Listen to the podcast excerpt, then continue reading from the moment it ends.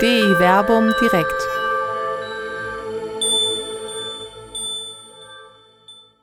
Jungfrau oder junge Frau? Eine Diskussion zur Bibel. Mit Dr. Till Magnus Steiner und Dr. Werner Kleine. Ja, herzlich willkommen hier im Berliner Plätzchen und wenn Sie im Internet zuschauen, auch im Internet. Es ist wieder soweit, DI Verbum direkt. Ich begrüße Till Magnus Steiner wieder in Jerusalem, der heiligen Stadt, aber auch gleichzeitig live hier in Wuppertal. Mein Name ist Werner Kleine, Pastoralreferent der katholischen Citykirche Wuppertal. Unser Thema heute in dieser Diskussion lautet Jungfrau oder junge Frau. Ein Thema, das äh, gewissermaßen immer schon auf der Tagesordnung war in den Diskussionen der letzten Jahre, weil es ja durchaus in der modernen Zeit eine Reibungsfläche an dem Begriff der Jungfräulichkeit Mariens gibt. Kann das tatsächlich sein, dass diese Frau biologisch vor, während und nach der Geburt jungfräulich war, so wie es das Dogma sagt? Das Thema ist aber äh, ganz aktuell wieder auf die Tagesordnung gekommen durch die revidierte Einheitsübersetzung von 2016. In der Werbung für diese Einheitsübersetzung konnte man vielfältig lesen, unter anderem, dass aus der Jungfrau endlich eine junge Frau geworden sei, mit dem Hinweis auf das hebräische Wort Alma, das wörtlich übersetzt eben junge Frau heißt. Und das war für uns beide, für den Till Steiner und meine Wenigkeit, Anlass, dieses Thema heute Abend mal in den Mittelpunkt zu stellen.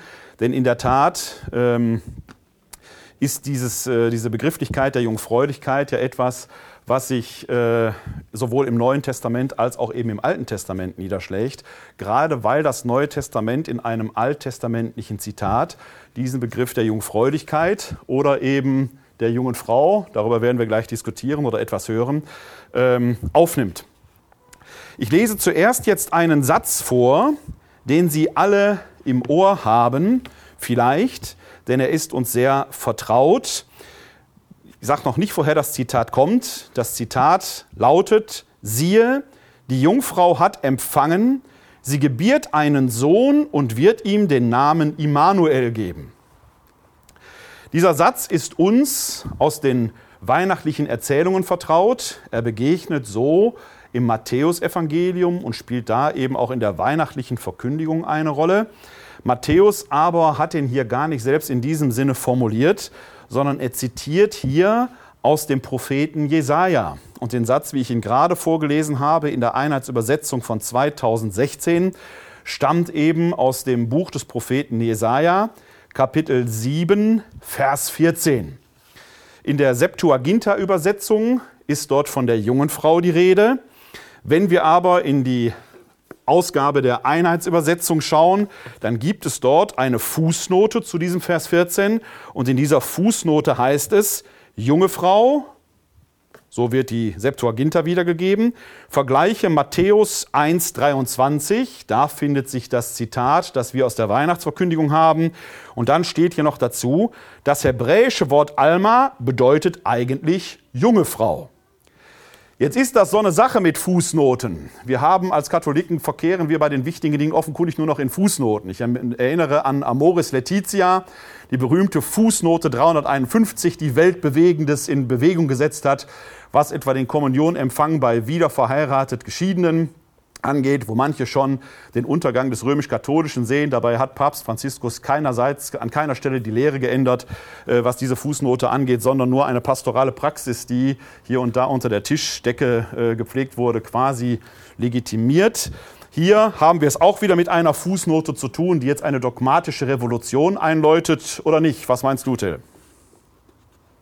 Ja, ich finde es ein schönes Beispiel, wie man wieder lernen kann, wie man mit biblischen Texten umgehen muss. Ne?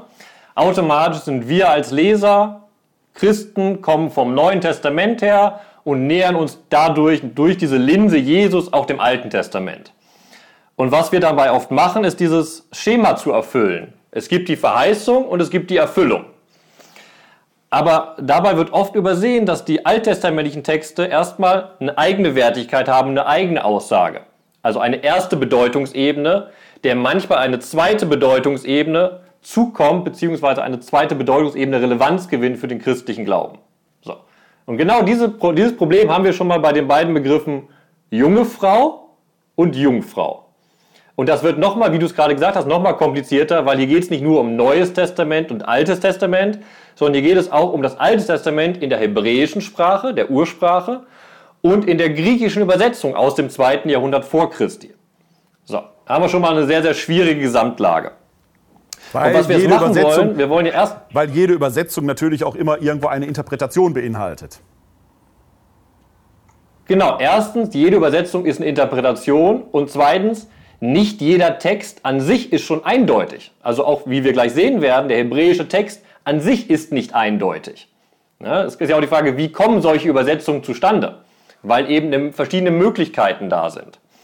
Und wie wir jetzt vorgehen wollen, wir werden erstmal den einen Vers, Jesaja 7,14, den du gerade zitiert hast, genauer angucken, um den sprachlich aufzuschlüsseln und dann, wie es immer so ist, Altes Testament ist kein Steinbruch, sondern einzelne Verse haben ihren Sinn aus dem Kontext heraus. Also werden wir den zweiten Schritt dann, Jesaja 7, das Kapitel insgesamt gucken und gucken, welche Funktion Vers 14 mit der Nennung der Jungen oder der Jungfrau in diesem Kapitel hat.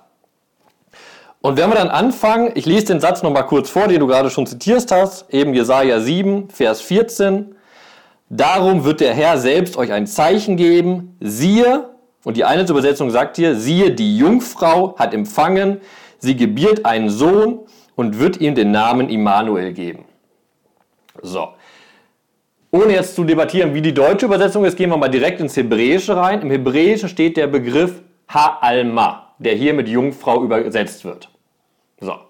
Und wenn ich natürlich verstehen will, was die Bedeutung des Wortes ist, muss ich gucken, wo wird das Wort im Alten Testament noch verwendet. Damit ich sagen kann, okay, es wird in den und den Kontexten benutzt. Weil der Kontext hier, wie wir nachher sehen würden, füllt das Wort nicht mit Bedeutung. Und dann kann ich durchs Alte Testament durchwandern und ich komm- sehe, dass das Wort nicht sehr oft vorkommt. Es kommt vielleicht sechs, sieben Mal nur vor. Und ich sehe, dass es an manchen Stellen einfach mit junge Frau, junges Mädchen zu übersetzen ist. Und so haben es auch die Rabbinen damals verstanden. Wenn du in, bei den Rabbinen nachliest, sagen sie, Ha-Alma, der Begriff, der hier vorkommt, das bezeichnet ein zwölfjähriges Mädchen. Wieso kommen sie auf die Idee? Die sagen, ein zwölfjähriges Mädchen ist heiratsfähig. Und dann muss man sich dazu denken, und da kommen wir direkt beim Problem, ein heiratsfähiges Mädchen ist in der Dame, im damaligen Kontext auch eine Jungfrau, weil der Geschlechtsverkehr die Ehe schließt. So, und da sind wir direkt in einem großen Problem. Also eine junge Frau ist im Endeffekt auch eine Jungfrau. Also löst im Prinzip diese äh, semantische Spielerei, die wir da jetzt in der deutschen Einheitsübersetzung haben, das eigentliche Problem eben überhaupt nicht. Genau, das Problem ist nämlich, wie übersetze ich das Wort junge Frau richtig?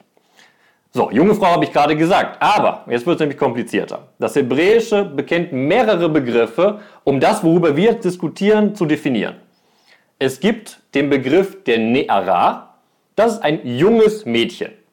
Eine Jugendliche würden wir übersetzen. Es gibt den Begriff der Alma, die wir hier haben. Und es gibt einen dritten Begriff, Betula. Und Betula betont die Jungfräulichkeit. Wenn wir in den deuteronomischen Gesetzen nachgucken, wenn es um den Verlust der Jungfräulichkeit geht durch Vergewaltigung, wird die Frau als Betula betont. Das heißt, da steht die Jungfräulichkeit im Vordergrund mit dem Begriff.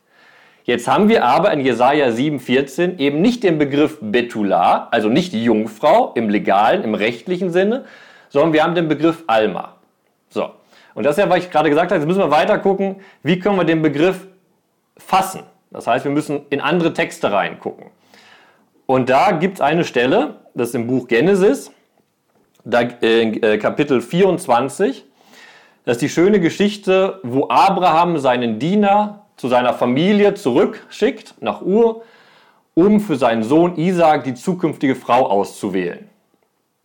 Und dann in der Erzählung wird erstmal berichtet, dass der Diener sich auf den Weg macht und sagt, die Frau, die mir als erste entgegenkommt und mir am Brunnen Wasser gibt für meine Tiere, die wird die zukünftige von Isaak sein.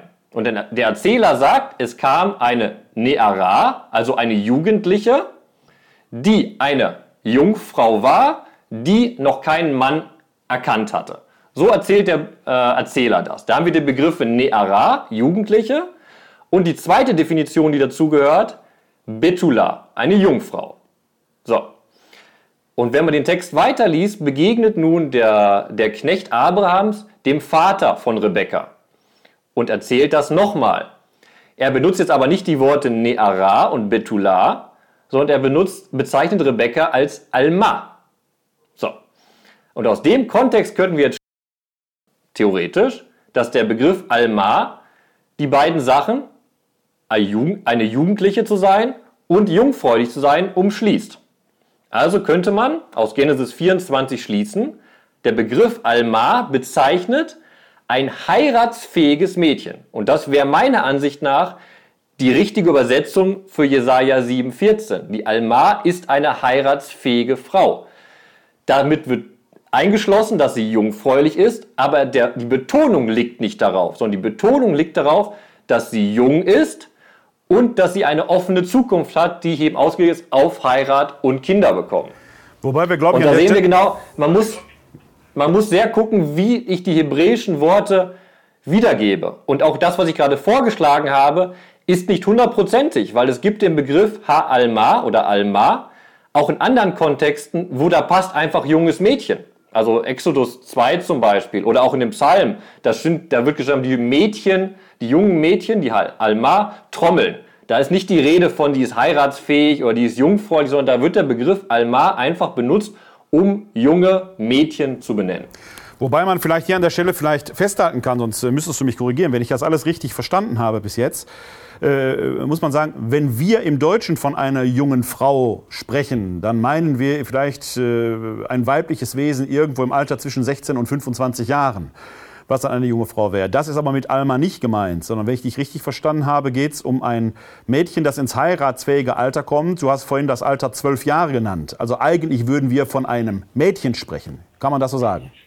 Richtig, richtig. Das ist genau der Punkt. Ich glaube, den Aspekt, den ich nochmal betonen muss, eben die Rabbinen haben das schon richtig gesehen. Es geht darum, dass diese Alma wahrscheinlich ein Begriff ist, dass das Mädchen geschlechtsreif ist und das bedeutet gleichzeitig heiratsfähig ist.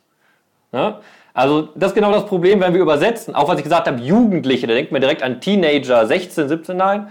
Wir müssen wirklich diese Grenze, ich glaube, dieses, dieses Geschlechtsreif und damit heiratsfähig, da haben die Rabbinen schon mit der Pi mal Daumen zwölf Jahren schon ungefähr eingepeilt, was die Bedeutung ist. Ja, okay. Ja, jetzt hast du schon gesagt, wir, äh, wir haben uns jetzt diesen einen Vers so äh, gewissermaßen aus dem Zusammenhang herausgepflückt, weil dieser eine Vers natürlich auch bei Matthäus in diesem Sinne aus dem Zusammenhang herausgepflückt ist.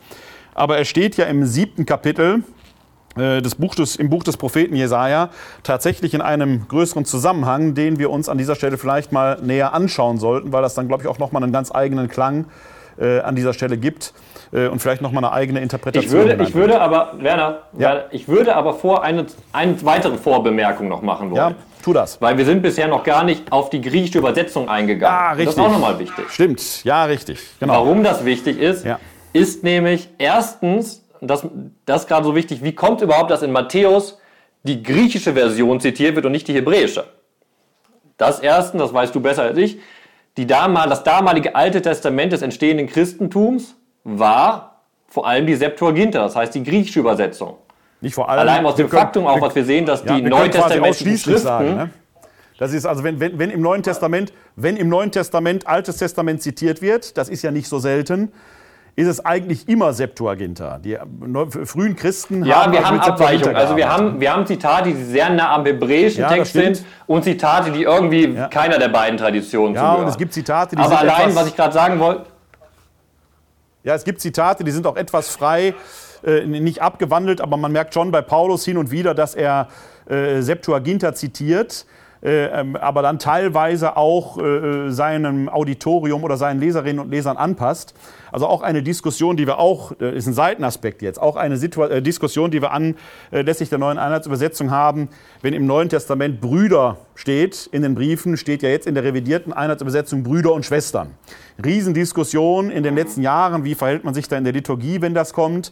Tatsächlich finden wir das schon bei Paulus, der zitiert, äh, wenn ich das jetzt richtig aus dem Kopf weiß, im zweiten Korintherbrief im sechsten Kapitel, glaube ich, aus Sacharja, äh, äh, wo, er von, wo, wo bei Sacharja nur die Söhne und die Söhne erwähnt werden, die Söhne Gottes. Und Paulus macht daraus ganz nonchalant Söhne und Töchter Gottes. Also Paulus selbst hat offenkundig schon einen vermeintlich inklusiven Sprachgebrauch gegendert, wenn wir es mal modern so sagen wollen. Ja, aber das ist genau das Beispiel, was wir eben diskutiert haben mit der jungen Frau, Jugendlich Richtig. etc. Man muss eine Übersetzung finden, die in der Zeit verständlich ist, beziehungsweise dem Publikum angepasst ist, ohne die Grundbedeutung zu verlieren. Und da kommen wir jetzt genau mit dem Blick auf die Septuaginta-Übersetzung. Ne? Da haben wir, hast du ja einführend richtig gesagt, da taucht jetzt dieser Begriff Parthenos auf, was klassisch die Jungfrau ist. Und Und wenn wir einen. Vergleich machen zwischen masoretischen, also hebräischen Text und griechischer Septuaginta, ist eben Parthenos der typische Übersetzungsbegriff für nicht für Alma, sondern für Betula, also wirklich für die Jungfrau. Allerdings, und da sind wir wieder bei Genesis 24, wo wir eben waren mit Rebekka, Rebekka wird als Alma bezeichnet, aber auch da wählt die Septuaginta nicht den äh, Begriff auf Griechisch Neanias, sondern auch diesen Begriff Parthenas, auch da Jungfrau. Weil eben, wie wir es gerade einführend ja gesagt haben, dieser Begriff der Alma beinhaltet mehrere Sachen. Eben ein junges, geschlechtsreifes, heiratsfähiges Mädchen, was auch heißt, dass dieses Mädchen Jungfrau ist.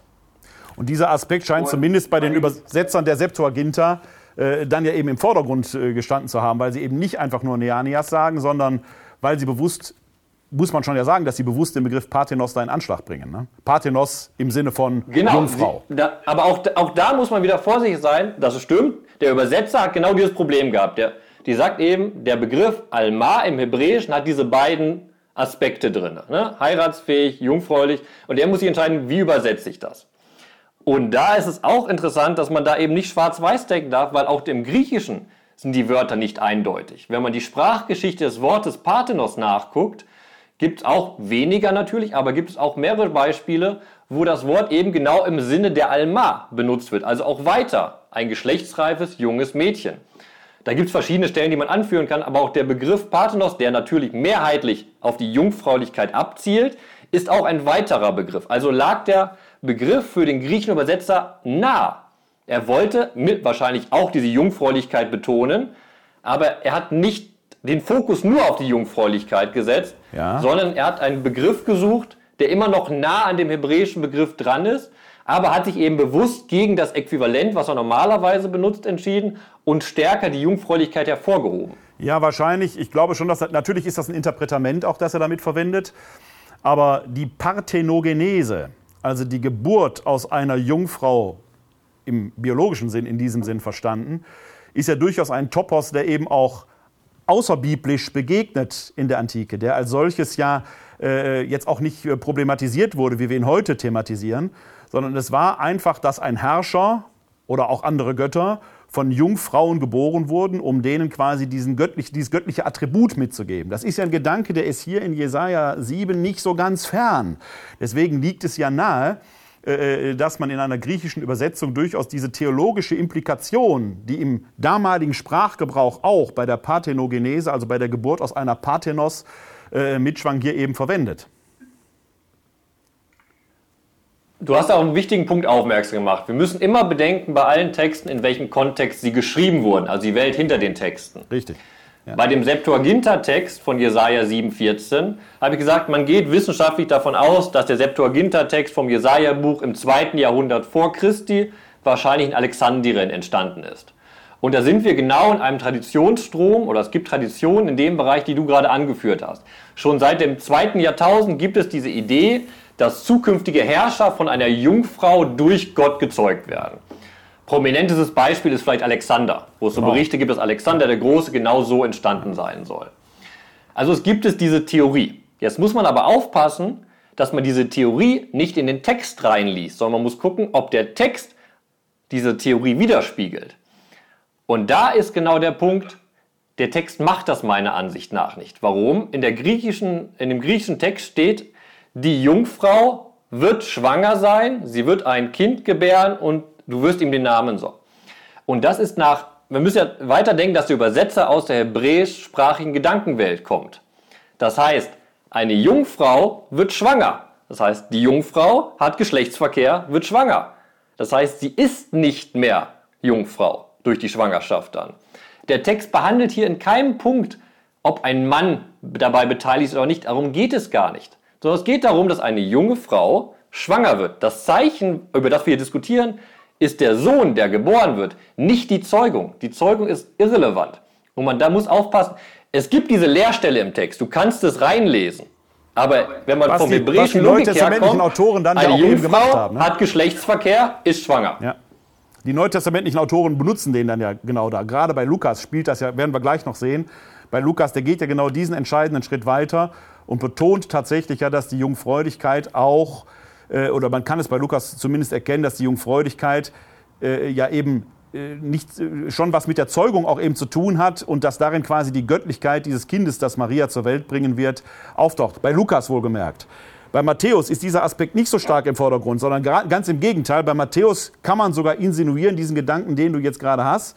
Josef, der seine, das, äh, dieser Satz taucht ja bei, ähm, bei äh, äh, Matthäus im Zusammenhang der, des äh, äh, Traums des Josef äh, auf, äh, wo dem Josef quasi durch den Engel dadurch ja der Hinweis gegeben wird, nee, ist alles in Ordnung, hier erfüllt sich eine prophetische Verheißung. Da spielt aber die Jungfräulichkeit Mariens nach der Geburt oder nach der Zeugung keine Rolle, was bei Lukas sehr wohl der Fall ist. Und eine weitere Beobachtung, die für mich auch dafür spricht, dass die Septuaginta, also die griechische Übersetzung, nicht von der Jungfrauengeburt ausgeht, ist meiner Ansicht nach ganz stark, dass der hebräische Text eigentlich offener ist und den Gedanken eher ermöglichen würde als die Septuaginta, weil wir haben im hebräischen Text äh, einen Nominalsatz vorliegen. Ein Nominalsatz ist im Hebräischen ein Satz ohne Verb. Da kann man sozusagen eine Form von Sein eintragen und der Satz, der Nominalsatz hat selbst keine Zeitform. Das heißt, wenn man das Hebräisch übersetzt, würde da stehen, äh, siehe die Alma, also die, übersetzen wir jetzt mal geschlechtsreife, heiratsfähige junge Frau, schwanger. Da fehlt das Verb. Jetzt muss der hebräische Leser sagen, war schwanger, ist schwanger oder wird schwanger. Alles Mögliche. Wenn ich jetzt sagen würde, ich muss es als Präsens übersetzen, ist die Jungfrau ist schwanger, hätte ich diesen Gedanken drin, okay, sie ist Jungfrau, aber sie ist schwanger. Da könnte man anknüpfen. Das geht von der Grammatik, glaube ich, eher weniger, weil die Tempi danach alle Futur sind. Das deutet eher ins Futur hin. Die Septuaginta ver verdeutlicht aber, sie sagt, die Jungfrau wird schwanger. Also sagt die Person, die jetzt eine Jungfrau ist, sie wird schwanger. Und das ist auch im Hebräischen betont, was so ganz komisch ist, da steht ja Ha-Alma, also die Frau. Wir wissen nicht, welche Frau gemeint ist, aber der Text hat anscheinend verweist auf eine besondere Frau, indem es das Wort determiniert, also ein Artikel davor sitzt. Die Frau.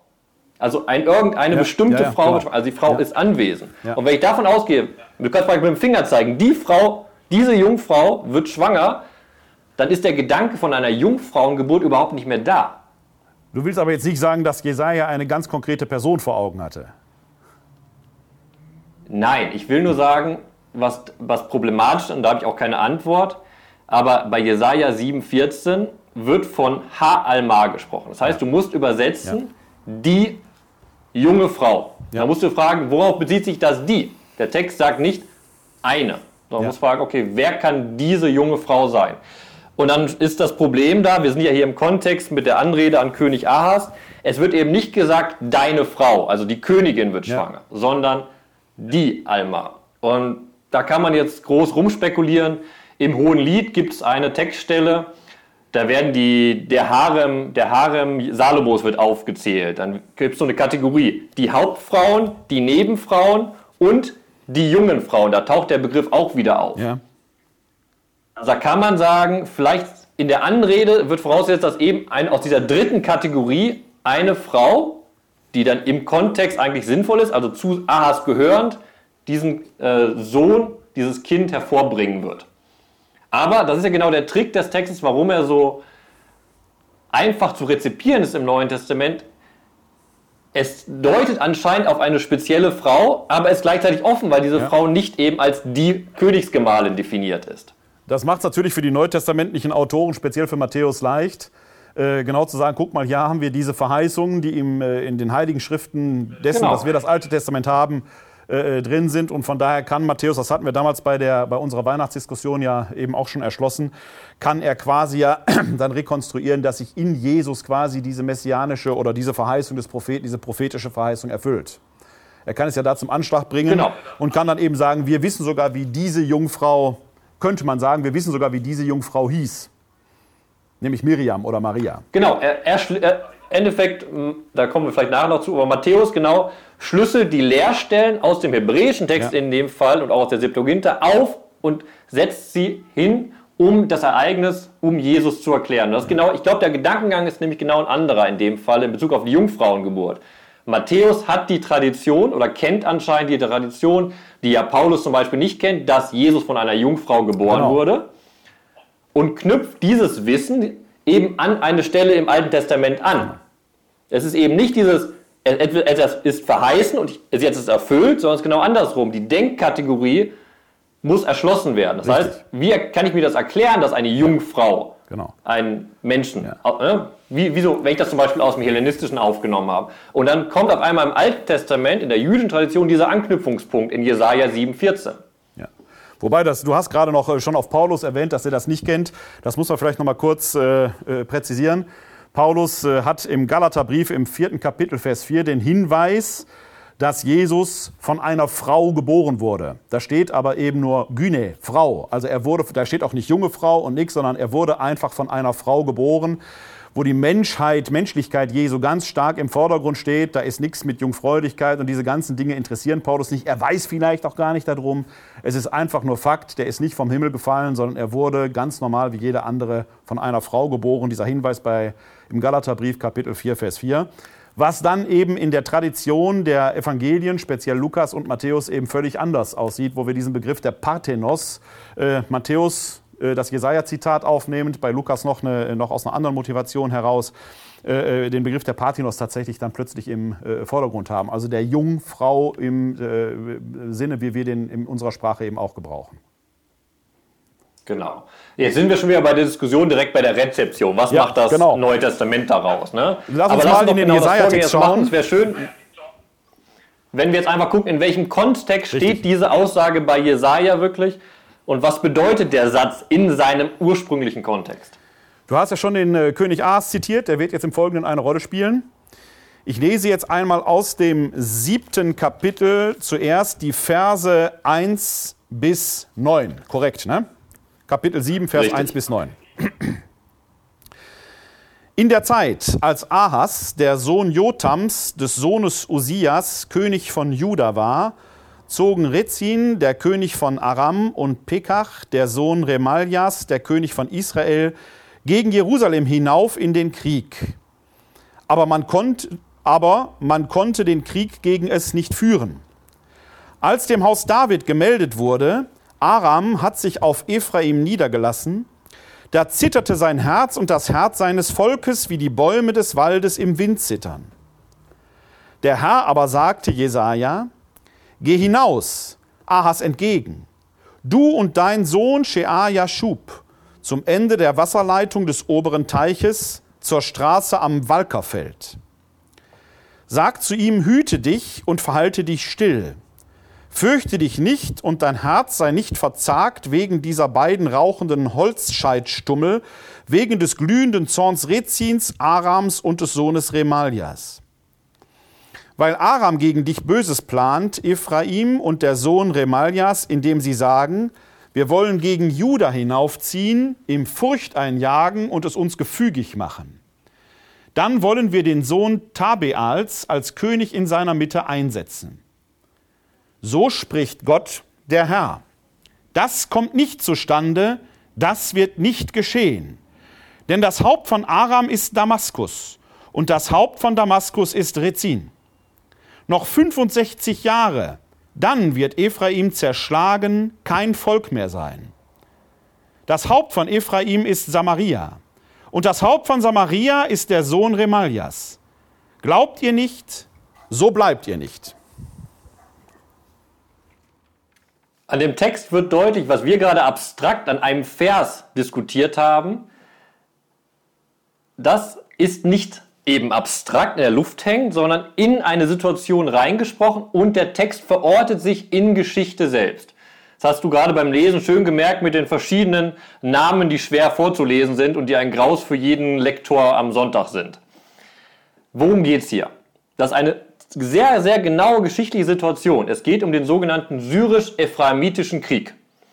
Den kann man sogar sehr genau datieren mit außerbiblischen Quellen. Das war 734 bzw. 733 vor Christi. Es gab die zwei Königreiche Damaskus, was hier genannt wird. Das muss man sich vorstellen, im Endeffekt Syrien, hier auch genannt Aram. Damaskus die Hauptstadt von Aram, heutiges Syrien. Und die zwei, das zweite Königreich ist Ephraim, besser bekannt auch als Nordreich Israel. Israel war ja geteilt in zwei Königreiche, das Südreich, Juda unten und das Nordisrael, Ephraim oben. Und im syrisch-ephraimitischen Krieg ziehen nun die beiden Könige aus Aram und aus Ephraim gegen das Südreich, gegen Juda, also gegen Jerusalem. Sie wollen nämlich das Südreich in eine Allianz bringen, um die Großmacht der damaligen Zeit, Assur, nicht zu besiegen, aber eine Front gegen Assur aufzumachen und Selbstständigkeit zurückzugewinnen. Das, was ich gerade erzählt habe, wird alles im ersten, im ersten Vers erzählt und im ersten Vers gleichzeitig beendet. Weil der Vers sagt ja, Aram und äh, Ephraim ziehen gegen Jerusalem, können es aber nicht einnehmen. Das ist die Geschichte, die dann schon direkt vorbei ist. Die kann man ausführlicher nachlesen in den zwei Königebüchern. Und dann geht der Text weiter. Sagt nämlich die Aussage, Ephraim, äh, Aram hat sich nun in Ephraim niedergelassen. Das heißt, das Königreich Syrien ist im Nordreich Israel da sozusagen an der Grenze zum Südreich und bedroht das Südreich jetzt nicht nur mehr mit Krieg, sondern mit der Absicht, den König zu ersetzen. Das Haus David soll abgelöst werden, Ahas soll seinen Königsthron verlieren und ein neuer König soll eingesetzt werden. Das ist die Bedrohungssituation, in der die Verheißung nachher gegeben wird, die wir ansatzweise mit Jesaja 7,14 schon besprochen haben. Und in diese Situation hinein wird Jesaja eben zum König geschickt. Und Gott sagt ganz deutlich, der König soll sich nicht sorgen, auch wenn vorher in Vers 2 deutlich von der Angst nicht nur des Königs, sondern ganz Israels und ganz Jerusalems berichtet wird, sondern Jesaja soll dem König zusagen, dass Gott auf der Seite Ahas steht. Und das bedeutet eben, dass das Nordreich und das äh, Königreich Aram nicht siegen werden, sondern sie werden in ihren Gebieten bleiben und keine Bedrohung für Ahas und das Südreich sein. Das ist, wird ein bisschen kryptisch ausgedrückt, das spiegelt sich aber in Vers 8 und 9 vor allem wieder, wenn da steht, jetzt habe ich es verblättert, Sekunde, denn das Haupt von Aram ist Damaskus und das Haupt von Damaskus ist Rizin. Noch 65 Jahre, dann wird Ephraim zerschlagen, kein Volk wird mehr sein. Das Haupt von Ephraim ist Samaria und das Haupt von Samaria ist der Sohn Remalias. die Aussage ist im Endeffekt, Aram wird Aram bleiben, Ephraim wird Ephraim bleiben und beide werden keine Macht haben über Jerusalem und das Südreich. Man muss die Linie nämlich weiter sagen, dementsprechend wird auch Assas weiter das Haupt sein vom Südreich und das Südreich wird Südreich bleiben und selbstständig sein. Und zudem wird hier noch vorausgesagt, dass das Nordreich selbst untergehen wird, wie es dann auch nachher eben durch Assur geschehen ist. Und diese positive Aussage ist aber ambivalent. Dieser letzte Satz. Der letzte Satz von dem, was wir gerade gelesen heißt, heißt nämlich, glaubt ihr nicht, so bleibt ihr nicht. Gott verkündet, Ahas, ihr werdet bestehen gegenüber dieser Bedrohung. Aber das Ganze wird an eine Bedingung geknüpft. Und diese Bedingung wird hier direkt nicht nur an Ahas ausgesprochen, sondern der Text wechselt in den Plural, ihr, und spricht damit eben nicht nur Ahas an, sondern im Endeffekt die in Vers 2 genannten Jerusalemer und Israeliten und auch direkt den Leser in der pädagogischen Absicht, was ist die pädagogische Aussage dieses Textes an den Leser. Und diese Aussage ist, glaubt, also vertraut an Gott. Und wenn ihr an ihn glaubt und keine Angst habt, dann werdet ihr bestehen. Eure einzige Hoffnung liegt in diesem Gott. Das ist auch so ein bisschen ein Seitenhieb, weil in zwei Könige wird nämlich berichtet, dass im im Angesicht der Gefahr vom Nordreich und von Aram Ahas sich nämlich an Assur wendet und den Beistand von, äh, von Assur erbittet. Und der Text hier sagt ganz deutlich, ihr braucht keine weltlichen Verbündeten, sondern ihr habt Gott als Verbündeten. Die Voraussetzung ist aber, ihr müsst an diesen Gott glauben, ihm vertrauen. Ist das denn so ein klassischer Topos, wie wir den häufiger im Alten Testament haben? Äh, hältst du Volk Israel zu Gott, dann geht es dir gut. Hältst du nicht zu ihm, dann geht es dir schlecht. Kann man das sagen, dass dieser Topos hier auch auftaucht? Das ist genau dieser Grundton, worum es eben geht. Vertraut Israel völlig ganz allein auf Gott als seinen König oder hat es kein Vertrauen? Das ist genau diese Linie, die sich immer wieder durchzieht, durch den Exodus, durch die Königszeit, durch die nachexilische Zeit. Wie sehr vertraut das Volk auf die Macht Gottes? Also eigentlich wird das Volk hier an eine Situation erinnert, die es in seiner Geschichte x-fach erlebt hat und sagt, im Prinzip schwingt ja mit, ihr wisst doch, was passiert. Wenn ihr glaubt, geht es euch gut. Wenn ihr nicht glaubt, werdet ihr die Konsequenzen tragen. Und das eben im Kontext einer Verheißung. Gott sagt ja ganz bewusst, es wird nichts Schlimmes passieren. Ne? Aram und Nordreich werden nicht gewinnen, sondern das Nordreich wird sogar untergehen. Aber ihr müsst auch dran glauben. Wenn ja. ihr mir, wenn sozusagen, ganz zwischen uns beiden, ne?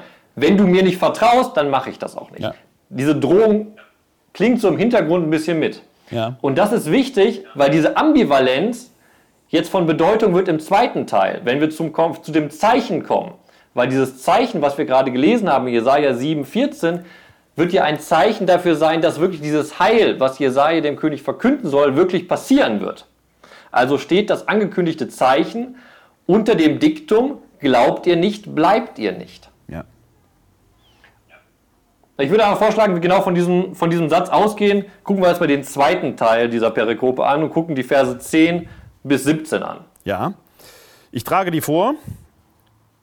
Wobei ich noch äh, eine ganz kleine Nebenbemerkung machen muss, weil mir die gerade beim Vorlesen aufgefallen ist. Das ist aber jetzt mehr mit dem Augenzwinkern. Es war ja in Vers äh, 3 vom Walkerfeld die Rede. Wir befinden uns ja hier, also wir, wir, wir hier befinden uns ja am Berliner Plätzchen in Oberbarmen und in Oberbarmen gibt es eine Bleichertradition. Hier wurden früher Stoffe gebleicht. Also Oberbarmen kommt irgendwie hier bei Jesaja. Das ist schon auch eine prophetische, ein prophetischer Ort, an dem ich mich hier befinde, weil er bei Jesaja in einer gewissen Weise schon erwähnt worden ist hier in diesem Text. Das nur so als äh, augenzwinkernder, ein, als augenzwinkernde Das war ein prophetischer Vorverweis, der auf diesen Abend gemünzt war. Absolut, ja. absolut. Wobei ich mich jetzt frage, ob du die Jungfrau bist. Aber das lassen wir. das lassen, lassen wir das. Lassen wir das, genau. Also, jetzt Pass wieder auf, dass du nicht zum Holzzeit stimmst Himmel wirst. Ja, genau. Ja, ich wusste, dass da sowas, dass da sowas kommt. Ich äh, trage die Verse 10 bis 17 aus dem siebten Kapitel des Propheten Jesaja vor.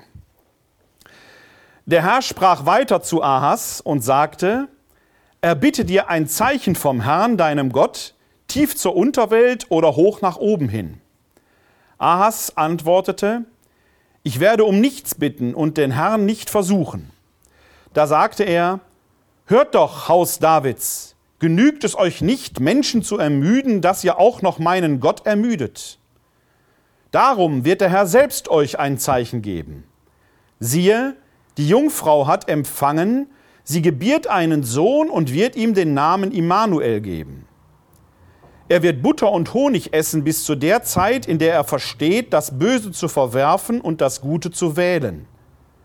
Denn noch bevor das Kind versteht, das Böse zu verwerfen und das Gute zu wählen, wird das Land verlassen sein, vor dessen beiden Königen dich das Grauen packt. Der Herr wird Tage kommen lassen über dich, über dein Volk und über das Haus deines Vaters, wie sie nicht gekommen sind seit dem Tag, an dem Ephraim sich von Juda abwandte, nämlich den König von Assur. Auch wenn hier eine neue Redeeinleitung am Anfang steht, es steht ja, der Herr sprach weiter zu Ahas, sind wir immer noch im weiteren Gedankengang. Im ersten, den ersten Versen wird das Heil verkündet und jetzt geht es darum, woran erkennt man das Heil? Es geht, wird, muss eben ein Zeichen geben. Und der Text fängt ein bisschen verwunderlich an, weil wir kommen nicht direkt zum Zeichen, sondern zu einer Diskussion zwischen dem Propheten und Ahas. Der Prophet oder Gott sagt eben zu Ahas, er soll sich ein Zeichen erbeten. So, und dann antwortet Ahas theologisch richtig. Er sagt nämlich, man soll Gott nicht versuchen. Theologisch ist richtig, das steht im Buch Deuteronomium drin. Was Gott hier aber nicht sagt, er sagt nicht versuche mich, sondern er sagt bitte mich. Das hebräische Wort ist Sha'al. Erbitten, erfragen. Das ist ein Gebetsterminus. Also Gott sagt, bete zu mir um ein Zeichen, damit du erkennst, dass dieses Heil wirklich eintritt. Und Ahas ist eben kein Mensch des Gebetes oder wird nicht als Mensch des Gebetes dargestellt, also nicht einer, der auf Gott vertraut und seine Not Gott anstellt, sondern er geht eine andere Richtung und wendet sich von Gott ab mit einem, in dem Fall, wie der Kontext es naheliegt, einem Pseudo-Argument, das sagt, ich will Gott ja nicht versuchen. Aber das kommt ja gerade, diese, diese Aufforderung kommt ja gerade von Gott. Gott sagt ja, er wünsche dir ein Zeichen, dann gebe ich es dir. Also da sieht man schon, das ist auch so ein spannender Beleg, also ich mag einen kleinen kurzen Exkurs hier, das ist so eine schöne Stelle, wo zeigt, biblische Worttreue oder Einhaltung von biblischen Geboten ist nicht immer im Sinn der eigentlichen Situation oder nicht immer sinnvoll. Weil es, Gott hat nicht gesagt, versuche mich, sondern Ahas versucht mit diesen Versuchen, sich rumherum zu drücken, auch wenn es keinen Grund gibt. Und das lässt diesen Ahas schon wieder negativ erscheinen. Also wir haben die Heilszusage, diesen ambivalenten Satz in Vers 9, glaubt ihr nicht, bleibt ihr nicht, und dann einen negativ dargestellten König. Da ist die Gemengelage sehr, sehr schwierig. Und was dann, fand ich sehr faszinierend ist, Gott sagt ja, er bitte dir ein Zeichen tief zur Unterwelt oder hoch oben. Aber das eigentliche Zeichen, was dann Gott gibt, ist ein Zeichen mitten in der Welt. Mitten zwischen den Menschen. Nichts am Himmelsfirmament, nichts aus den Tiefen der, der Weltmeere, sondern eine Frau wird schwanger. Und da muss man im Hinterkopf haben, Schwangerschaften wurden zur damaligen Zeit immer auf Gott zurückgeführt. Wir kennen das ganz prominent aus den Erzählungen der Erzeltern. Wir haben es aber auch in, den, in der Gebetssprache Psalm 139. Die Zeugung Geburt wird immer zurückgeführt auf das Wollen Gottes. Und gleichzeitig, das haben wir auch in unserem Kulturkreis, Schwangerschaft und ein Neugeboren ist immer ein Zeichen von Neuanfang, ein Symbol von Hoffnung, das hier eben im Kontext in Gott grundgelegt ist. Also ein durch und durch positives Zeichen. Und jetzt kommen wir zur Deutung dieses Zeichen. Ein Zeichen, das eben, was ich gerade gesagt habe, auf Neuanfang ausgelegt ist. Der Begriff der Alma ist eben nicht die Königsgemahlin, die eine der älteren Frauen, die schon mehrere Kinder gehabt haben, sondern es geht um eine junge Frau, die erstmals schwanger wird und ihr erstes Kind zur Welt bringt, den Erstgeborenen. Das sind alles Begriffe, die grundlegend wichtig sind. Den Bachor, also der Neuanfang, der da grundgelegt ist. Ist genau dieses Heil wird sich durchbrechen. Und da ist genau der Punkt auch, dieses Heil ermöglicht, also dieses Zeichen ermöglicht eine, ermöglicht eine Wahrnehmung in der Zeit. Weil was das die Heilsverkündigung am Anfang nicht gesagt ist, wann wird das denn eintreffen? Wann wird das so bleiben? Und das Zeichen macht jetzt deutlich, dieser Erstgeborene wird geboren werden und noch bevor er Gut und Böse unterscheiden kann, wir wissen nicht genau, welche Altersstufe das darstellt, aber zumindest bevor er erwachsen sein wird, wird dieses Heil eintreten und bevor er vernünftig ist, wird eben, und da kommt der Satz äh, hervor, dass das Land der Feinde vernichtet sein wird. Das heißt, dass in dem zweiten Teil, diesem Zeichen, geht es nochmal, das ist mir wichtig, da geht es nicht um eine Jungfrauengeburt oder eine wunderliche Zeugung, sondern es geht darum, dass ein Zeichen gegeben wird, an dem Ahas bzw. ganz Jerusalem erkennen kann, dass die Heilszusage sich verwirklichen wird. Jetzt äh, äh, meine kleine, äh, als Advocatus Diaboli, der vielleicht gar nicht so teuflisch ist, die Zwischenfrage. Äh, du hast das ja äh, vorhin auch schon äh, vor ein paar Minuten mal stärker betont, sehr zu Recht, dass ja hier in dem Text die Rede davon ist, dass die Jungfrau empfangen wird und ein Kind zur Welt bringt, aber nach der Empfängnis ja eigentlich keine Jungfrau mehr ist. Jetzt mal ganz ähm, polemisch gefragt das ist ja nicht so ein furchtbar außergewöhnlicher Vorgang, ne? Dass eine Jungfrau schwanger nee. wird. Ist was Normales eigentlich, ja. ne? Aber das, darum geht es ja, das ist das Wichtige. Wir dürfen bei der Rezeption in dem Kontext von Jesaja Da geht es nicht um die Jungfrau. Genau. Ich finde auch die Übersetzung hier, die Übersetzung in der Einheitsübersetzung, die ist sehr tendenziös, wenn ich mal so sagen darf. Weil hier wird ja bewusst übersetzt, jetzt muss ich die Stelle gerade suchen, siehe, die Jungfrau hat empfangen. Richtig. Ne? Genau. Hat empfangen ist schon Vergangenheitsform. Ja, ich genau. hatte ja an, vorhin schon Genau. mal vorgeführt, da ist ein Nominalsatz, da, geht gar, da wird gar keine Zeit festgelegt. Also man könnte Und auch empfängt Hebräische sagen oder wird noch- empfangen. Ne? könnte man ja sagen. Entschuldigung? Sie, man könnte ja auch sagen, sie empfängt oder sie wird empfangen. Wären ja auch denkbare Übersetzungen. Genau, der Nominalsatz gibt alle Möglichkeiten. Das kann in Vergangenheit, Gegenwart oder Zukunft übersetzt werden. Man muss aus dem Kontext erschließen, was das Sinnvollste ist. Da der Kontext einleitet mit siehe, oft leitet dieses Wort hine eine Zukunftsaussage ein. Und das zweite Argument ist, die folgenden Verben sind alle Futurformen. Und das ist beim Hebräischen auch noch interessant, dieses wird, äh, wird das Kind gebären zur Welt bringen, das ist ein sogenannter Folgetempus. Das hebräische Sprachform ist sehr, sehr schwierig, weil es kein, nicht so wie wir es im Europäischen kennen, es gibt keine klassische Vergangenheit, klassische Gegenwart und klassische Zukunft, sondern es gibt im hebräischen Denken nur abgeschlossene Handlungen und sich fortsetzende Handlungen. Aber diese abgeschlossenen Handlungen können trotzdem in der Zukunft liegen und die fortsetzenden Handlungen können trotzdem in der Vergangenheit sein. Und dann gibt es verschiedene, das ist jetzt ein bisschen komplizierter, aber das Argument ist an dem Punkt, der Kontext deutet eher auf die Zukunft hin. Das heißt, sie wird empfangen. Dann nochmal, wenn man sagt, die Jungfrau wird schwanger sein, ist ja genau, die Jungfrau hat Geschlechtsverkehr, ist schwanger. Da ist kein Deut von Jungfrauengeburt drin. Aber, das muss man sagen, der hebräische Text an sich ermöglicht durch diese Leerstelle eine solche Lektüre, weil ich kann den Nominalsatz natürlich beim Lesen auch als Vergangenheitssatz auflösen, was die Septuaginta hier macht. Die Frage ist, wo, wofür sind die Argumente besser? Und ich plädiere dafür, dass ich hier den Nominalsatz als Zukunftsaussage auslegen würde. Siehe, die Jungfrau oder die junge Frau, die geschlechtsreife Frau wird schwanger werden und sie wird. Und dann geht's weiter. Wobei in diesem Zusammenhang, auch das erzählt der Text nicht, aber in diesem Zusammenhang ist ja noch nicht mal intendiert, dass es jetzt eine illegitime Schwangerschaft wäre, sondern die kann ja durchaus im Rahmen einer äh, ehelichen Zusammenkunft schwanger werden, in der sie Ja. dann ihre Jungfräulichkeit Ja. verliert. Ist ja alles denkbar. Ja, das wir- wir steht ja hier nicht.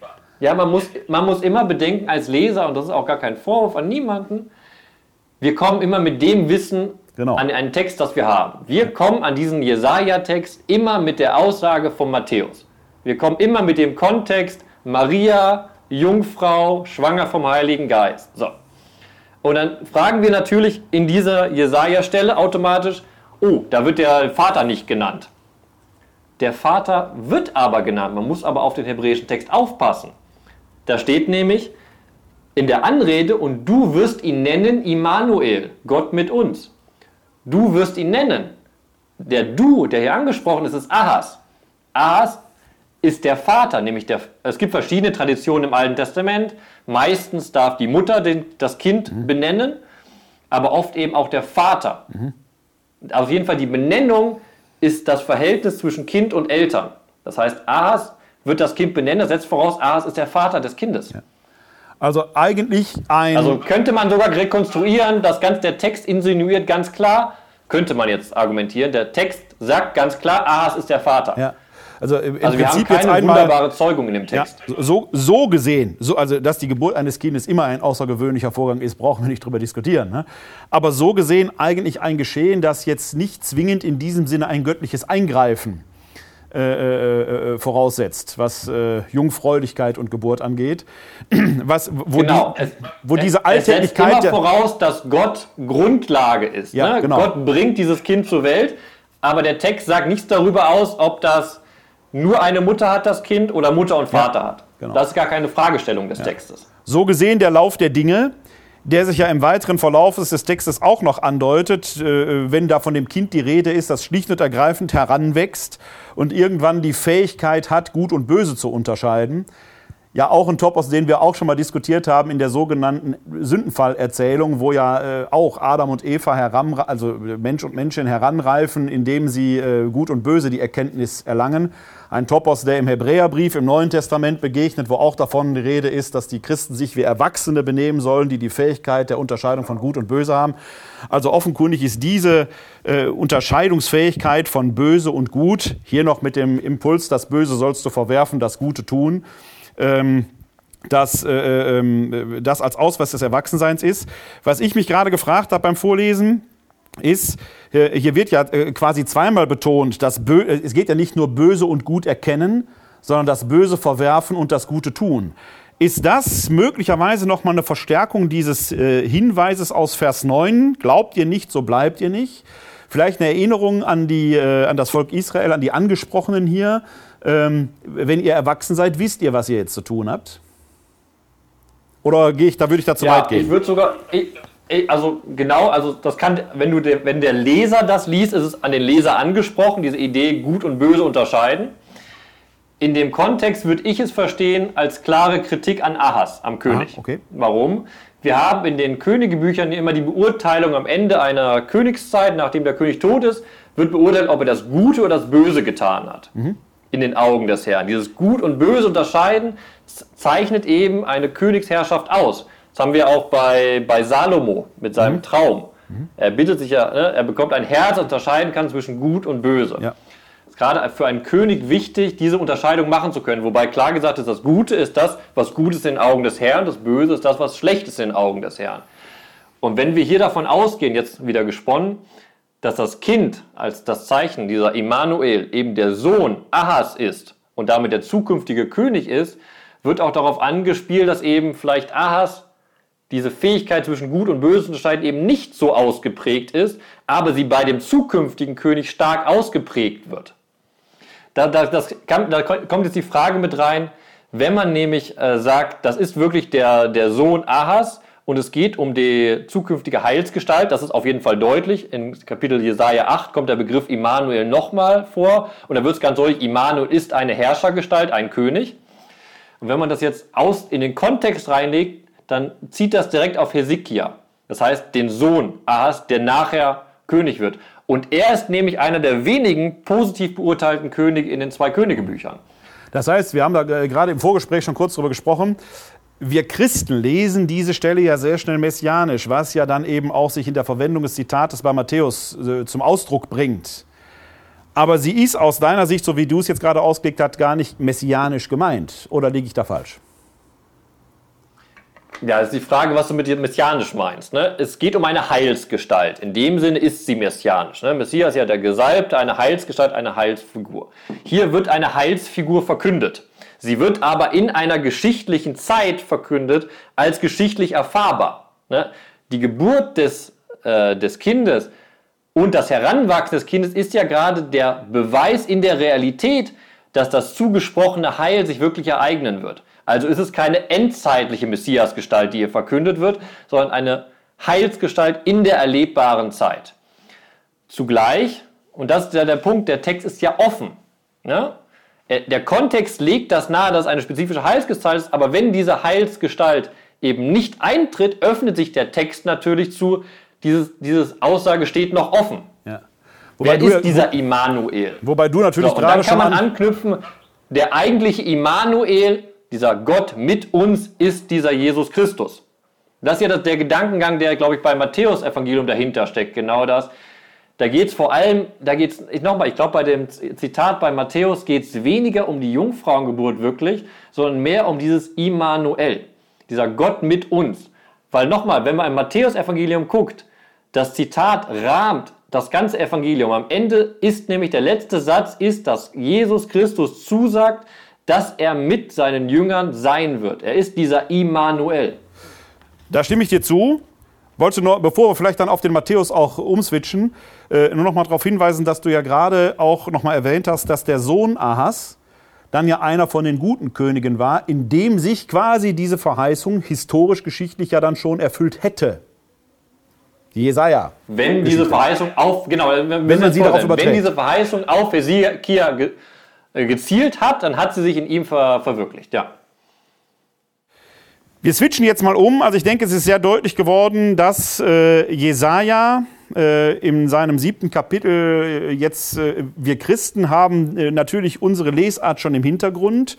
Und im Prinzip tragen wir die in die, in die Jesaja-Interpretation dann schon so ein. Äh, Jungfräulichkeitsbegriff inklusive, sage ich mal. Aber es ist im Prinzip eine Relektür, die schon christlich infiltriert ist, die so aus dem Text heraus, wenn man den Text nur für sich stehen lässt, äh, in dem Sinne gar nicht zulässig ist, sondern da wird ja ein eher, haben wir gerade mehrfach betont, ich will nicht sagen alltäglicher, aber normaler Vorgang beschrieben. Ne? Irgendwann äh, hat, bekommt eine Frau ihr erstes Kind und vorher war sie Jungfrau, also eine Jungfrau äh, bringt ein Kind zur Welt oder hat ein Kind empfangen an dieser Stelle. Ja, ich glaube, der wichtige Aspekt, ein Wort noch, ganz ja, Entschuldigung, wenn ich unterbreche, aber es ist genau dieser Punkt, ich glaube, als Leser müssen wir Bedeutungsebenen unterscheiden. Ja. Es gibt die erste Bedeutungsebene von Jesaja 7 im historischen Kontext, im Kontext des Buch Jesajas. Dann gibt es aber eine zweite Bedeutungsebene durch neue Kontexte. Das ist jetzt bei dem Autor des Matthäusevangeliums die Tradition der Jungfrauengeburt. So, und mit diesem Topos sucht er dafür eine Bedeutung und kann bei der ersten Bedeutungsebene von Jesaja anknüpfen und das beides verbinden. Damit ja. bringt er aber seine Lektüre von Jesaja 7 auf eine zweite Bedeutungsebene, die eben nicht alleine vom Text herkommt, sondern die aus dem Kontext des Autors herkommt, in seiner Lektüre des alten Textes. Und dann gibt es eine zweite Bedeutungsebene.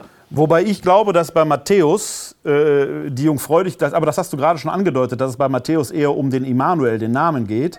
Ich glaube nämlich, dass bei Matthäus dieser Gedanke der Jungfräulichkeit tatsächlich eher eine untergeordnete äh, eine Rolle spielt, anders als bei Lukas. Da steht das deutlicher im Vordergrund. Nochmal, Paulus interessiert die Jungfräulichkeit überhaupt nicht. Galater 4,4 er wurde geboren von einer Frau. Punkt. Bei Matthäus, erste Kapitel, ich lese jetzt erstmal den Vers 18 vor, noch nicht äh, den Vers, wo das Zitat kommt, sondern den Vers 18. Mit der Geburt Jesu war es so, Maria, seine Mutter, war mit Josef verlobt. Noch bevor sie zusammengekommen waren, zeigte sich, dass sie ein Kind erwartete. Und jetzt kommt der Zusatz durch das Wirken des Heiligen Geistes. Natürlich haben wir alle irgendwo im Hintergrund auch unser Glaubensbekenntnis, das wir dann schon hier hineintragen. Aber der Text sagt an dieser Stelle nicht zwingend, dass das eine Parthenogenese wäre. Das äh, äh, kann man hineinlesen, das wird man auch hinein, das ist auch okay. Aber der Gedanke der Jungfräulichkeit, der bei Lukas, wo ich gleich nochmal darauf hinweisen werde, mehrfach betont wird, dass sie Jungfrau war und irgendwo insinuiert wird, auch dass es tatsächlich darum eine jungfräuliche Empfängnis vor und nach der Empfängnis als Jungfräulichkeit gedacht äh, tritt bei Matthäus, der ist nicht draußen, aber er tritt nicht so stark in den Vordergrund, wie es bei Lukas der Fall ist. Deswegen glaube ich, dass deine, äh, deine, ja. dass deine Idee richtig äh, ist, dass äh, es tatsächlich um den Namen Immanuel, dieses Gott mit uns geht, dass das der eigentliche Impuls ist, äh, dieses Jesaja-Zitat dann in Vers 23 zu bringen. In Vers, äh, ich fange mal an, in Vers 22, erste Kapitel Matthäus Evangelium zu lesen. Dies alles ist geschehen, damit sich erfüllte, was der Herr durch den Propheten gesagt hat, Siehe, die Jungfrau wird empfangen und einen Sohn gebären, und sie wird ihm den Namen Immanuel geben, das heißt übersetzt Gott mit uns. Das, was du, ist mir da gerade mal aufgegangen. Du hast genau den Unterschied. Bei Lukas wird ganz, ganz oft betont, die Jungfrau. Parthenos, genau. Parthenos, Parthenos. Genau. Diesen Begriff benutzt Matthäus in der Erzählung selbst, abgesehen von dem Zitat, gar Überhaupt nicht. nicht.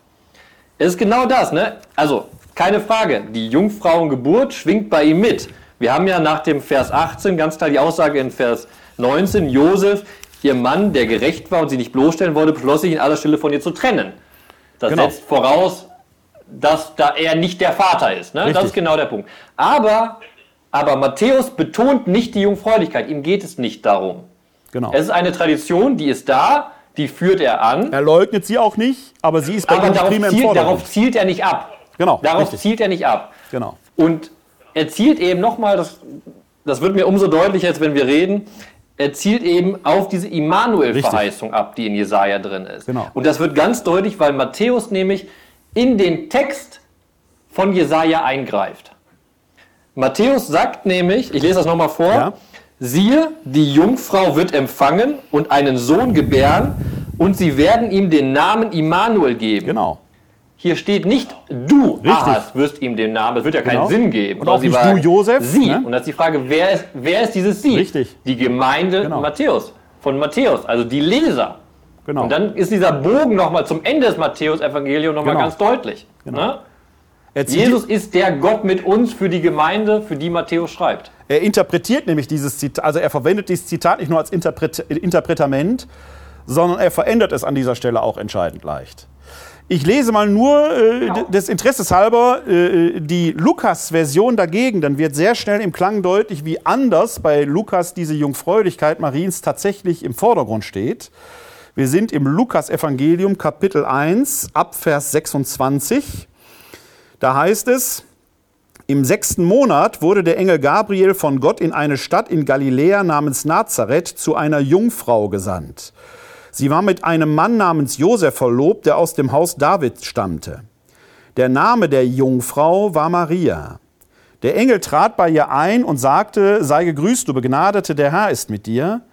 Sie erschrak über die Anrede und überlegte, was dieser Gruß zu bedeuten habe.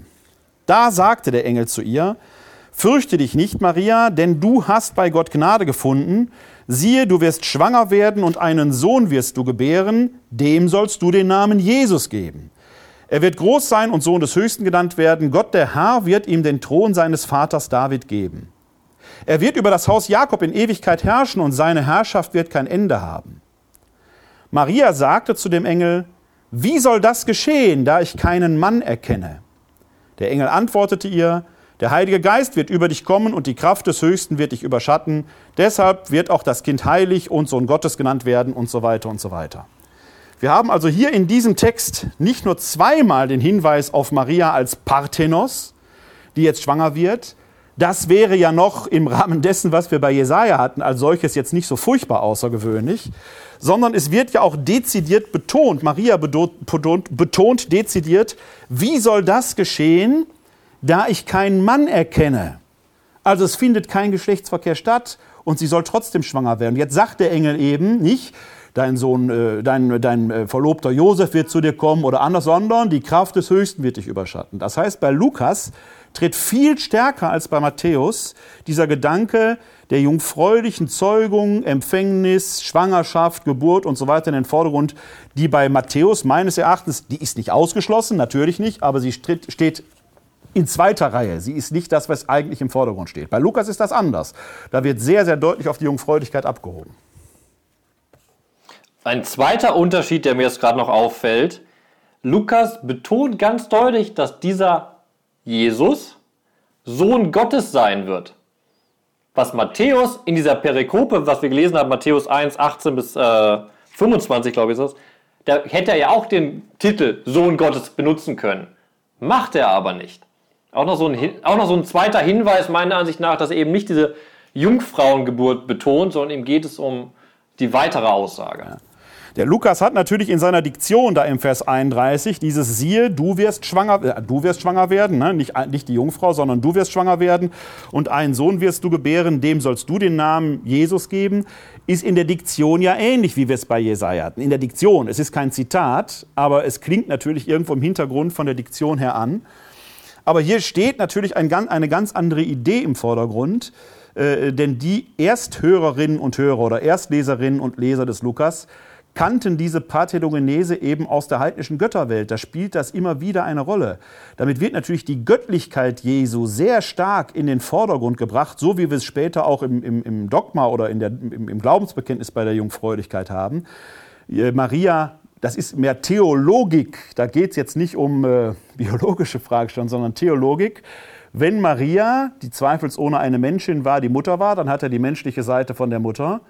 Wenn er auch Gott war oder Gott in ihm war, dann muss Gott der Vater sein. Dann muss darüber kommen. Und dann kommt quasi von daher die Jungfräulichkeit zusammen. Ein Topos, den die heidnischen Leserinnen und Leser bzw. Hörerinnen und Hörer so kannten aus ihrer Umwelt. Das war für die nichts Außergewöhnliches. Bestimmte Fragen, die wir uns heute stellen, waren für die schlicht und ergreifend nicht relevant, weil das ein, ein beliebtes Deutemuster war.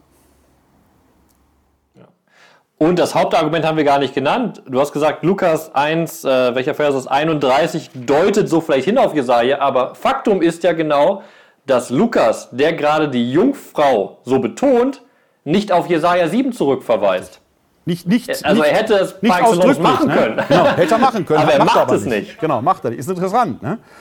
Äh, möglicherweise in der Kenntnis, dass bei Jesaja 7 die Jungfräulichkeit eben nicht in diesem Sinne gemeint ist, wie er sie hier braucht. Deswegen spielt er höchstens an, baut aber letzten Endes ein, eine ganz eigene Welt auf, die ja sogar argumentativ daherkommt. Maria ist ja gar nicht die unmittelbar Glaubende, die sofort Ja sagt, sondern die ist ja eine Zweifelnde, die sagt, wie soll denn das passieren, wie soll denn das gehen? Sie scheint ja aufgeklärt zu sein. Sie scheint ja zu wissen, wie es normalerweise zu Schwangerschaften kommt. Und sie fragt jetzt, wie soll denn das passieren? Ja, die Kraft des Höchsten wird über dich kommen. Für Gott ist nichts unmöglich. Also da findet ja quasi eine Begründung statt, die der Maria an die Hand gegeben wird, damit sie begreift, worum es da geht. Ist für mich immer noch eine Faszinosum an dieser Geschichte, dass Maria hier eben auch nicht als die sofort Glaubende, die sofort Hals über Kopf Ja sagt gerne, sondern die zweifelt erstmal. Die sagt, wie soll das passieren? Wie soll das geschehen? Ja, also eben auch nochmal im Kontrast nochmal zurück zum Jesaja-Text eben nicht dieses glaubt ihr nicht, besteht ihr nicht, sondern hier ist hier gerade der Zweifel im Vordergrund und nicht dieses einfache Vertrauen, was Jesaja fordert. Gleichwohl ist mit Lukas natürlich jetzt ein Topos der Jungfräulichkeit in der Geburtsgeschichte Jesus gegeben, äh, bei dem wir uns jetzt von der Jesaja-Intention entfernt haben, sondern da wird ja geradezu insinuiert, dass hier eine übernatürliche Zeugung stattfindet. Und die weckt natürlich auch damals bei den Menschen äh, schon Fragen, ähnliche Fragen, wie sie sie heute weckt oder we äh, wecken. Ähm, äh, was ja nicht zuletzt zu der Diskussion um Jungfrau oder junge Frau führt, wobei wir eingangs unserer Diskussion ja schon den äh, Hinweis darauf hatten, dass äh, letzten Endes diese Alternative so auch ins Leere führt, keine echte ist, weil natürlich die junge Frau, die Alma, irgendwo auch Jungfrau war. Bemerkenswert ist, und das vielleicht als kleines Beaumot, äh, zum Abschluss unserer Diskussion ein Ausflug in die Welt der neutestamentlichen Apokryphen.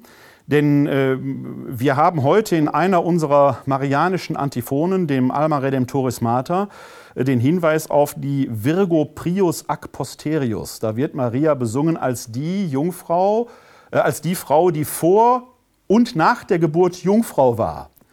Also selbst wenn man jetzt mal insinuieren würde, Sie, es hätte eine jungfräuliche Zeugung stattgefunden. Spätestens nach der Geburt müssten ja die medizinisch sichtbaren äh, körperlichen Phänomene des Jungfernhäutchens äh, zerrissen sein. Aber in unserem Hymnus steht drin, Virgo prius ac posterius und das, äh, die dogmatische Diskussion sagt ja, dass sie vor, während und nach der Geburt Jungfrau war.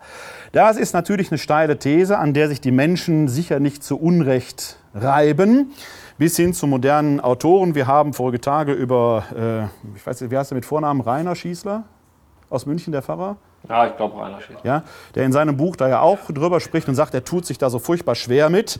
Äh, ist ja noch mal eine andere Frage, wie man es verkündet. Aber tatsächlich haben sich offenkundig schon die frühen Christen um, um diese Fragestellung Gedanken gemacht. Denn wir haben in den neutestamentlichen Apokryphen, also den, Neutest den Schriften, die nicht Eingang in den biblischen Kanon gefunden haben, die aber um, den, um die neutestamentliche Zeit herum entstanden sind und auch in Teilen in der äh, frühen Christenheit rezipiert wurden.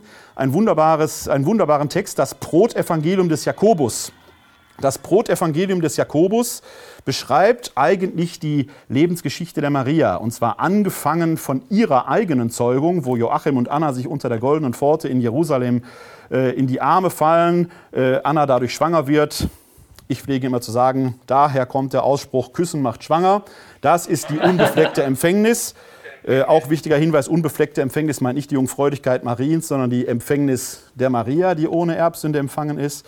Dann lernt, dann dient Maria im Tempel. Sie lernt dort im Tempel Josef kennen, der äh, äh, die Maria quasi zugelost bekommt. Dem ist das furchtbar peinlich, weil er als älterer Herr jetzt mit diesem jungen Mädchen, der jungen Frau, der Alma, äh, zusammen sein soll. Die raufen sich dann aber irgendwie zusammen und dann wird die auch noch schwanger, ohne sein Zutun. Er ist in großer Sorge. Was, äh, was sollen die anderen jetzt von mir denken, dass ich alter Mensch, um nicht zu sagen alter Sack, jetzt meine junge Frau geschwängert habe und so weiter. Aber er lässt sich auf die ein und dann äh, kommt es eben dazu, dass sie nach Bethlehem kommen und Maria kommt nieder. Und hier tritt im Brotevangelium des Jakobus eine Hebamme auf den Plan. Also es ist jetzt nicht so wie in unserer Lukas-Weihnachtsgeschichte Stall und plötzliches Kind da, sondern da spielt eine Hebamme eine Rolle, streng genommen sogar zwei Hebammen. Und ich lese jetzt mal aus dem Brotevangelium des Jakobus vor, was sich da wohl in Bethlehem so zugetragen haben soll, wenn man diesem Text Glauben schenkt. Und siehe, eine Frau stieg vom Berge herab und sprach zu mir, das ist der Josef, Mann, wohin gehst du? Und ich sprach, ich suche eine hebräische Hebamme. Und sie antwortete mir, bist du aus Israel? Und ich sprach zu ihr, ja. Sie aber sprach, und wer ist die, die in der Höhle gebiert? Und ich sprach, meine Verlobte. Und sie sprach zu mir, sie ist nicht deine Frau. Und ich sprach zu ihr, es ist Maria, die im Tempel des Herrn aufgezogen wurde, und ich bekam sie durchs Los zur Frau. Und doch ist sie nicht meine Frau, sondern ihre Empfängnis ist aus dem Heiligen Geist. Und die Hebamme sprach zu ihm, ist das wahr? Und Josef sprach zu ihr, komm und siehe. Und die Hebamme ging mit ihm, und sie traten an den Ort der Höhle, und siehe, eine finstere Wolke überschattete die Höhle. Und die Hebamme sprach, erhoben ist heute meine Seele, denn meine Augen haben Wunderbares gesehen, denn Israel ist das Heil geboren. Und sogleich verschwand die Wolke aus der Höhle, und ein großes Licht erschien in der Höhle, so dass die Augen es nicht ertragen konnten. Kurz darauf zog sich jenes Licht zurück, bis das Kind erschien, und es kam und nahm die Brust von seiner Mutter Maria. Und die Hebamme schrie auf und sprach, was für ein großer Tag ist das heute für mich, dass ich dieses nie dagewesene Schauspiel gesehen habe. Und die Hebamme kam aus der Höhle heraus und es begegnete ihr Salome. Und sie sprach zu ihr, Salome, Salome, ich habe dir ein nie dagewesenes Schauspiel zu erzählen. Eine Jungfrau hat geboren, was doch ihre Natur nicht zulässt. Und Salome sprach, so wahr der Herr mein Gott lebt, wenn ich nicht meinen Finger hinlege und ihren Zustand untersuche, so werde ich nicht glauben, dass eine Jungfrau geboren hat. Und die Hebamme ging hinein und sprach, Maria, lege dich bereit, denn ein nicht geringer Streit besteht um dich. Und als Maria dies hörte, legte sie sich bereit und Salome legte ihren Finger hin zur Untersuchung ihres Zustandes und sie erhob einen Wegeschrei und sprach, Wehe über meinen Frevel und meinen Unglauben, denn ich habe den lebendigen Gott versucht und siehe, meine Hand fällt von Feuer verzehrt von mir ab. Und Salome beugte ihre Knie vor dem Herrn und sprach, Gott meiner Väter, gedenke meiner, denn ich bin Abrahams, Isaaks und Jakobs Same. Stelle mich nicht an den Pranger vor den Söhnen Israels, sondern gib mich den Armen wieder. Denn du weißt, Herr, dass ich in deinem Namen meine Dienste erfülle und meinen Lohn von dir empfangen habe. Und siehe, da stand ein Engel des Herrn vor Salome und sprach zu ihr, Salome, gib, Gott der Herr hat dein Gebet erhört. Strecke deine Hand aus zu dem Kind und berühre es, so wird dir Heilung und Freude geschehen. Und voller Freude kam Salome zu dem Kind, berührte es und sprach, ich will es anbeten, denn in ihm ist Israel ein großer König geboren worden. Und Salome wurde sofort geheilt und sie ging aus der Höhle hinaus. Und siehe, ein Engel des Herrn rief, Salome, Salome, verkünde, was du Wunderbares gesehen hast, bis der Knabe nach Jerusalem kommen wird. Also, wenn es eines medizinischen Beweises der Jungfräulichkeit Mariens bedurft hätte, die weise Frau, eine Hebamme, die ja nur weiß, warum sich eine Jungfrau von, Jung, äh, von einer Nichtjungfrau unterscheidet, die hat nachgesehen. Wir hätten eine Zeugin, interessanterweise eben kein kanonischer Text, sondern ein apokrypher Text, der uns aber zeigt, dass es offenkundig schon in der frühen Kirche, der stammt so etwa aus dem Jahr 120 nach Christus, dass es da schon eine Diskussion um die Jungfräulichkeit Mariens gegeben hat, eine sehr lebendige. Und der Autor hier des Protoevangelium des Jakobus ähm, scheint eine sehr klare Meinung zu haben, weshalb er eben hier eine medizinische Fachkraft anführt, die halt nachgesehen hat. Äh, tatsächlich ist das ein Text, der wirkungsgeschichtlich, obwohl er apokryph ist, äh, äußerst wirksam gewesen ist. Es gibt zahlreiche Darstellungen, in Krippendarstellungen, wo neben der Maria so eine Frau ist, die die Hand unter der Decke hat. Ähm, das ist diese berühmte Salome. Äh, die hier ist. Und ich persönlich gehe davon aus, dass es äh, in der Wirkungsgeschichte dieses Textes, dieses Textes eben auch zu dem Prius ac posterius gekommen ist, äh, das uns bis heute eben nicht nur in der Marienantiphon begegnet, sondern letzten Endes auch ja, in der dogmatischen Lesart dessen, was wir die Jungfräulichkeit Mariens nennen. Ich glaube, was wir auch gerade im Text, den du vorgelesen hast, deutlich sehen können, was wir eben beim Matthäusevangelium gesagt haben. Beim Matthäusevangelium wird diese Jungfräulichkeit so im Hintergrund miterzählt und sie schwebt mit, aber sie wird nicht ausbuchstabiert. Ne? Und bei Lukas kommt es dann eher in den Vordergrund. Aber bei beiden Evangelien weder bei Matthäus noch bei Lukas spielen sie nach der, spielt nach der Geburt diese Jungfräulichkeit irgendeine Rolle. Beziehungsweise hat keine höhere Relevanz in der Entfaltung des Jesusbildes. Und das ist im Endeffekt eine Leerstelle in der Tradition. Was bedeutet diese Jungfräulichkeit? Und das Protoevangelium macht es sehr schön. Es macht nämlich diese Jungfräulichkeit zum Zeichen. Genau.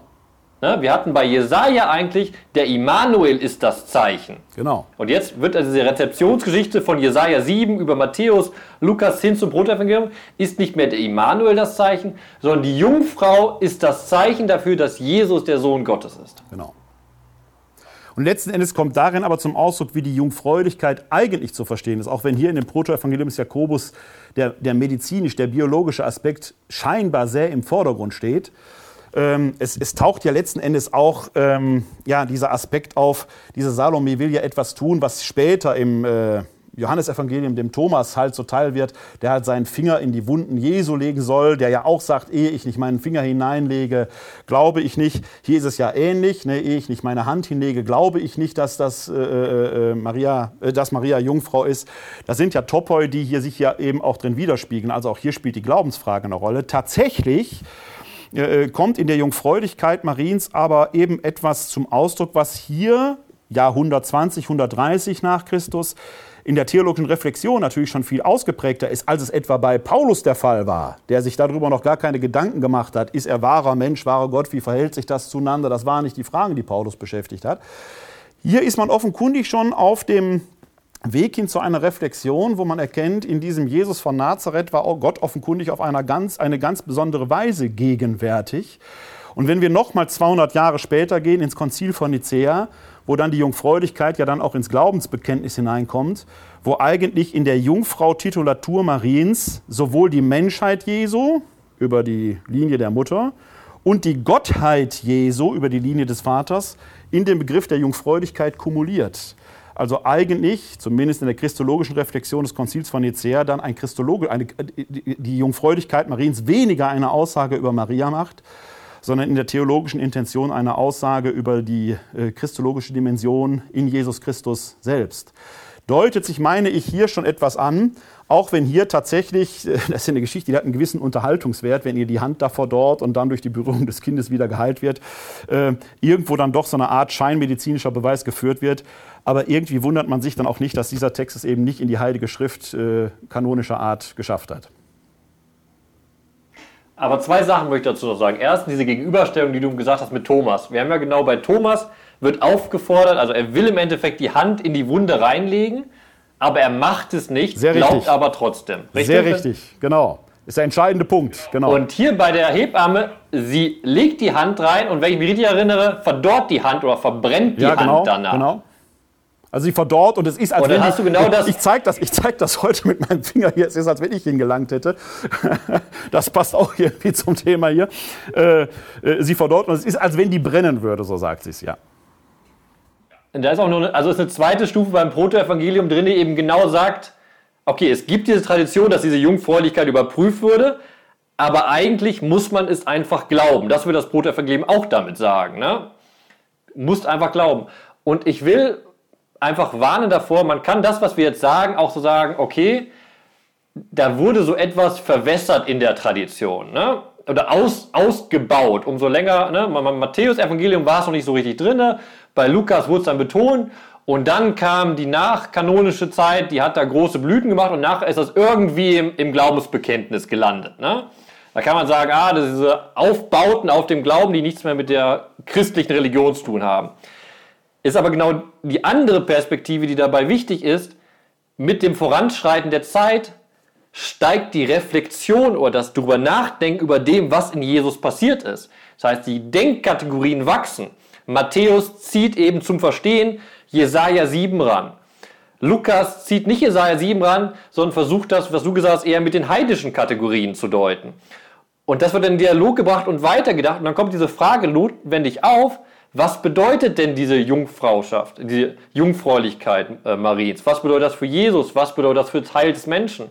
Also eine theologische Reflexion ist kein, kein Bild ausschmücken, um es prächtiger zu machen, sondern theologische Reflexion zielt darauf, das zu deuten, was hinter den Schriften der Heiligen Schrift passiert ist wirklich, die ja selbst nur Zeugnis ablegen für ein wahres Ereignis. Und im Endeffekt ist das, was wir heute in der Diskussion um die junge Frau oder die Jungfrau haben, dann fast schon eher in diesem Sinne der Rückschritt, weil es sich eben in dieser christologisch, in der Annäherung an, das, an, die, an die Christologie, an die christologische Deutung in Jesus ist Gott auf eine besondere Weise wirksam gewesen, später noch mehr noch, er ist wahrer Mensch und wahrer Gott letzten Endes in den Hintergrund tritt, sondern wir machen uns jetzt durch die Bio, letzten Endes sind ja sogar die Kritiker an der Jungfräulichkeit Mariens, die sich daran reiben, die jetzt von der jungen Frau reden wollen und, und damit das, was wir eingangs schon diskutiert hatten, im Prinzip äh, schon völlig ausblenden. Ähm, lesen das alles biologistischer, als es die neutestamentlichen Autoren und selbst der äh, hier Autor des Protevangeliums Jakobus je gelesen hat. Es ist eben keine Verwässerung, sondern hier drin spiegelt sich eigentlich theologisches Reflektieren wieder. Wie können wir äh, die Gegenwart Gottes in Jesus Christus sprachlich überhaupt adäquat ausdrücken, ohne dass man von einem Gottmensch redet, wie er eben als, was weiß ich, Fabel- oder Zwitterwesen die antike Götterwelt äh, äh, da ähm, äh, beglückt hat. Ne?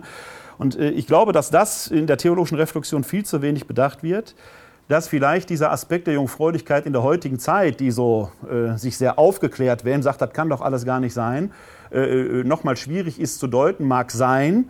Aber umso wichtiger wäre es, auf diese metaphysische Ebene, auf diese Bekenntnisebene hinzuweisen, was kommt eigentlich in dieser Jungfrauentitulatur, die ja Eingang ins Glaubensbekenntnis hat, dann tatsächlich zum Ausdruck. Genau.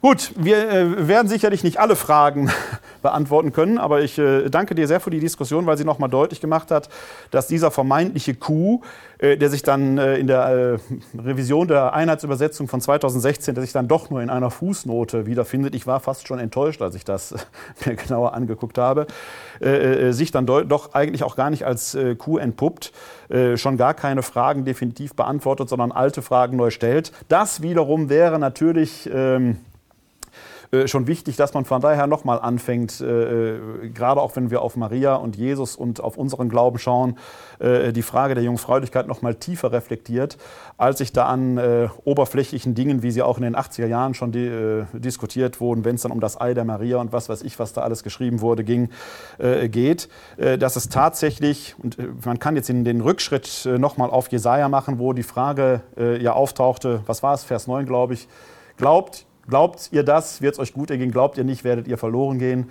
Es ähm, geht letzten Endes darum, den Glauben ins Wort zu bringen. Und da spielt diese Begrifflichkeit der Jungfräulichkeit eben auch für unseren christlichen Glauben eine wichtige Rolle. Auch wenn, das sagt der Neutestament jetzt zum Alttestament, äh, die Selbstständigkeit des alttestamentarischen Textes bei Jesaja neutestamentlich natürlich doch in eine sehr deutliche Richtung gelenkt wird. Eine Interpretation, das Ringen Absolut. mit dem Jesus-Ereignis. Spiegelt sich in den Schriften des Neuen Testaments wieder und hat sich heute sehr, sehr schön wiedergespiegelt im Gespräch zwischen uns beiden. Und ich habe sehr genossen, wie wir diese beiden Perspektiven, Altes und Neues, im Dialog zusammengebracht haben. Und ich nochmal viel gelernt habe, eben über diese Darstellung der Jungfräulichkeit auch im Neuen Testament und das dann im Dialog mit dem Alten Testament. Das ist genau Bibellesen, wie es passieren muss. Ne? Ja. Nicht, nicht Einbahnstraße, nicht Verheißung, Erfüllung, sondern wie kann ich das, was in Jesus passiert, erklären mit den Kategorien, die ich zur Hand habe? Ja. Eine Grundkategorie dafür ist das Alte Testament. Aber es ist eben auch die heidnische Umwelt des Textes, aber es ist auch unsere Denkkategorien, die wir heute haben, weil wir ringen immer noch mit diesem Ereignis damals, ja. was sich in der Geschichte ereignet hat. Ja. Mir geht es umgekehrt genauso. Ich wusste natürlich schon, dass Anna junge Frau heißt, aber was da noch alles eine Rolle spielt, das ist mir heute noch mal viel deutlicher geworden. Deswegen herzlichen Dank zu dir nach Jerusalem. Vielen Dank, dass Sie hier im Berliner Plätzchen waren. Äh, wir hatten heute Morgen noch äh, per äh, Messenger darüber gesprochen, dass wir gar nicht so viel Text haben und wir wahrscheinlich in 60 Minuten fertig sind. Jetzt haben wir doch wieder fast anderthalb Stunden gebraucht. So ist das halt mit Zeit und Ewigkeit. Ja, wir können es nicht anders. Da verschwimmt die Zeit halt. Also vielen Dank dir nach Jerusalem. Vielen Dank an Sie, die Sie hier waren. Äh, wir werden diese Reihe natürlich in gebührender Zeit äh, fortsetzen. Ich habe jetzt, ich meine im Juli irgendwann, 3. Juli oder sowas, hätten wir uns wieder verabredet, aber das habe ich jetzt nicht ganz auswendig im Kopf. Aber Sie werden es rechtzeitig Das weiß erfahren. ich nicht, habe ich auch nicht. Ich glaube, wir haben erst wieder nach den Sommerferien. Vielleicht glaub, auch nach den Sommerferien. Wir werden es auf jeden Fall im Internet, in Fahrblättern und sonst wo veröffentlichen. Kommen Sie gut nach Hause, wo immer Sie sind. Und Shalom dir in die heilige Stadt. Ich bleibe zu Hause. Vielen Dank. Danke.